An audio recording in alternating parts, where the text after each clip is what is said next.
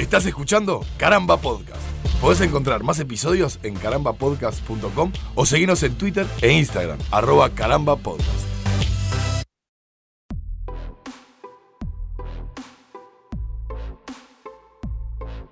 En la teoría geocéntrica, desarrollada y presentada por el astrónomo griego Claudio Ptolomeo en el siglo II, la Luna y el Sol eran planetas que giraban, junto a todo el resto que hoy sabemos que sí son planetas, a excepción de Urano y Neptuno que aún no habían sido descubiertos, en torno a la Tierra. La teoría heliocéntrica del astrónomo polaco Nicolás Copérnico, presentada en una publicación póstuma a mediados del siglo XVI, quitó del centro de la Tierra para colocar al Sol, que dejaba de ser considerado un planeta. También se reconoció a la Luna como un satélite por primera vez, dándole la distinción de ser el único cuerpo del sistema que no giraba alrededor del Sol. En caso de que se lo preguntaran, William Herschel descubrió Urano en marzo de 1781, siendo el primer planeta descubierto mediante un telescopio. Y Johann Gottfried Gale encontró a Neptuno en 1846, luego de que su existencia fuera calculada debido a observaciones particulares en las órbitas de los planetas más cercanos.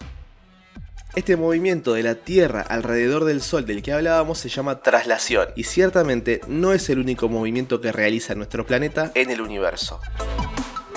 Nuestro planeta realiza varios movimientos. Como ya sabemos, eh, se mueve alrededor del Sol, o sea, orbita alrededor del Sol. Eso es un movimiento que casi todos conocemos que se llama movimiento de traslación. Aparte de eso, está el movimiento de rotación, que es el que es el responsable del día y la noche. El periodo del movimiento de rotación es de un día y el periodo del movimiento de traslación es de un año. Pero aparte de esos dos movimientos, tenemos dos movimientos más, que es el movimiento de precesión es un movimiento que hace que la Tierra se bambolee como un trompo que está por caer. Ese movimiento se llama precesión. Hay otro movimiento que se llama movimiento de nutación, que ese bamboleo del trompo también sube y baja. O sea, es como hace que tenga una variación, a veces está más acostada, a veces está más, más erguida eh, el eje de rotación de la Tierra. Entonces, hace como una, una vuelta en, el momento de precesión y sube y baja con el movimiento de, nutación. O sea que en total son cuatro movimientos. El movimiento de rotación que se dura un día, el movimiento de traslación que dura un año y el movimiento de precesión tiene un periodo de 26.000 años y el movimiento de nutación que tiene un periodo variable. En el movimiento de traslación mencionado por Félix González, docente del Observatorio Astronómico de Montevideo, nuestro planeta recorre 930 millones de kilómetros. Es decir, cada vez que completa esa vuelta, nuestro calendario cuenta un año. En su modelo astronómico, Copérnico establecía que la Luna orbitaba a la Tierra, algo que hoy por hoy está confirmado y probado. Lo hace en sentido antihorario y en un periodo aproximado de 28 días. Tantos movimientos simultáneos en el espacio dan lugar a algunos eventos maravillosos, como por ejemplo los eclipses.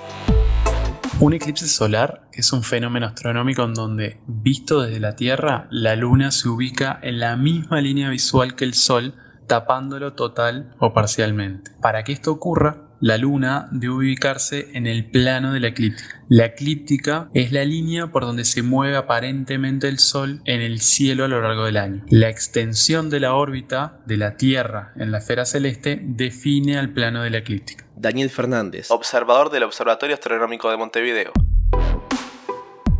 El 30 de noviembre del año 3340 a.C., los pobladores de lo que hoy conocemos como Irlanda fueron testigos de un eclipse solar y dejaron constancia de ello en una roca. Ese tallado es el registro más antiguo que tiene la humanidad de un eclipse. Desde entonces los humanos hemos registrado una gran cantidad de eclipses de todo tipo y mediante el estudio del fenómeno llegamos a predecir, calcular cuándo ocurrirán. El filósofo, matemático y físico Tales de Mileto anunció que un eclipse ocurriría en medio de una batalla entre el reino de Lidia y el imperio Medo durante el siglo VI a.C. La sorpresa al ver el evento anunciado en el momento anunciado fue tal que la batalla fue finalizada y se llegó a un acuerdo de paz, ya que aquello podría ser la representación del enojo de algún dios. Hoy en día los cálculos de eclipses próximos están al alcance de todos. Por ejemplo, sabemos que el 30 de abril de 2022 el cono sur de América será testigo de un eclipse solar parcial, o que el 10 de marzo de 2081 el sur de América y el oeste africano serán testigos de uno anular.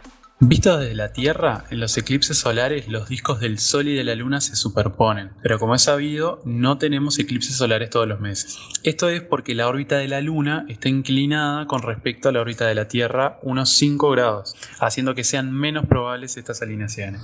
A los puntos en donde se cortan estos planos los llamamos nodos, y es fundamental que la Luna se encuentre en uno de ellos para que ocurran los eclipses solares. Cuando tres astros están alineados, ocurre lo que conocemos como sisigia. Las ocultaciones, los tránsitos y los eclipses forman parte de las isigis. Por ejemplo, podemos observar a la Luna ocultar completamente a planetas con menor tamaño aparente, como Marte, Júpiter o Saturno. Otro caso es el de los tránsitos. Desde la Tierra podemos ver a Mercurio y a Venus cruzar por adelante del Sol o a las lunas de Júpiter cruzar por adelante de su planeta principal. Este tipo de eventos han tomado notoriedad ya que son una forma de inferir si una estrella distinta del Sol tiene o no tiene exoplanetas o para calcular con mucha precisión el tamaño de objetos muy lejanos en el sistema solar.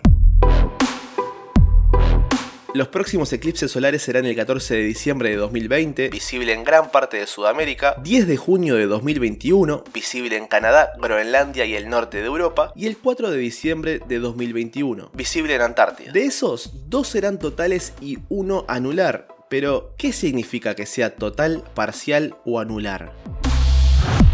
Dependiendo de dónde estamos nosotros en la Tierra, podemos observar a los eclipses totales, si estamos dentro de la franja de totalidad, en donde la Luna tapa totalmente al Sol, y a los eclipses parciales, en donde no se cubre completamente. Como la distancia entre la Tierra y la Luna no es siempre la misma, en algunos casos ocurren eclipses de Sol en el momento en que la Luna está más lejos de la Tierra. Ahí la Luna presenta un menor tamaño en el cielo, se alinea con el Sol, pero no lo cubre del todo, formando una figura de anillo. Esos eclipses se llaman eclipses anulares. Les dejamos algunas recomendaciones para observar de forma segura un eclipse solar. Lo primero y principal es nunca observar directamente al sol sin protección, ni utilizar lentes de sol comunes, radiografías, vidrios ahumados o negativos velados. Estos no protegen adecuadamente y pueden causar daños severos a la vista. El eclipse puede ser observado de tres formas. Observación directa, que es a través de un filtro para soldadura número 14 o superior. Observación por proyección. De espaldas al sol colocamos una cartulina perforada con un alfiler o lápiz, de modo que la luz solar pase por el orificio y se proyecte sobre otra superficie. Puede ser una pared, otra cartulina. Y proyección por telescopio. Apuntar el telescopio hacia el sol utilizando la sombra y sin mirar directamente, sumamente importante. Y colocar una pantalla o papel delante del ocular y buscar el punto donde la imagen del sol se proyecta con mayor claridad, es decir, buscamos el foco.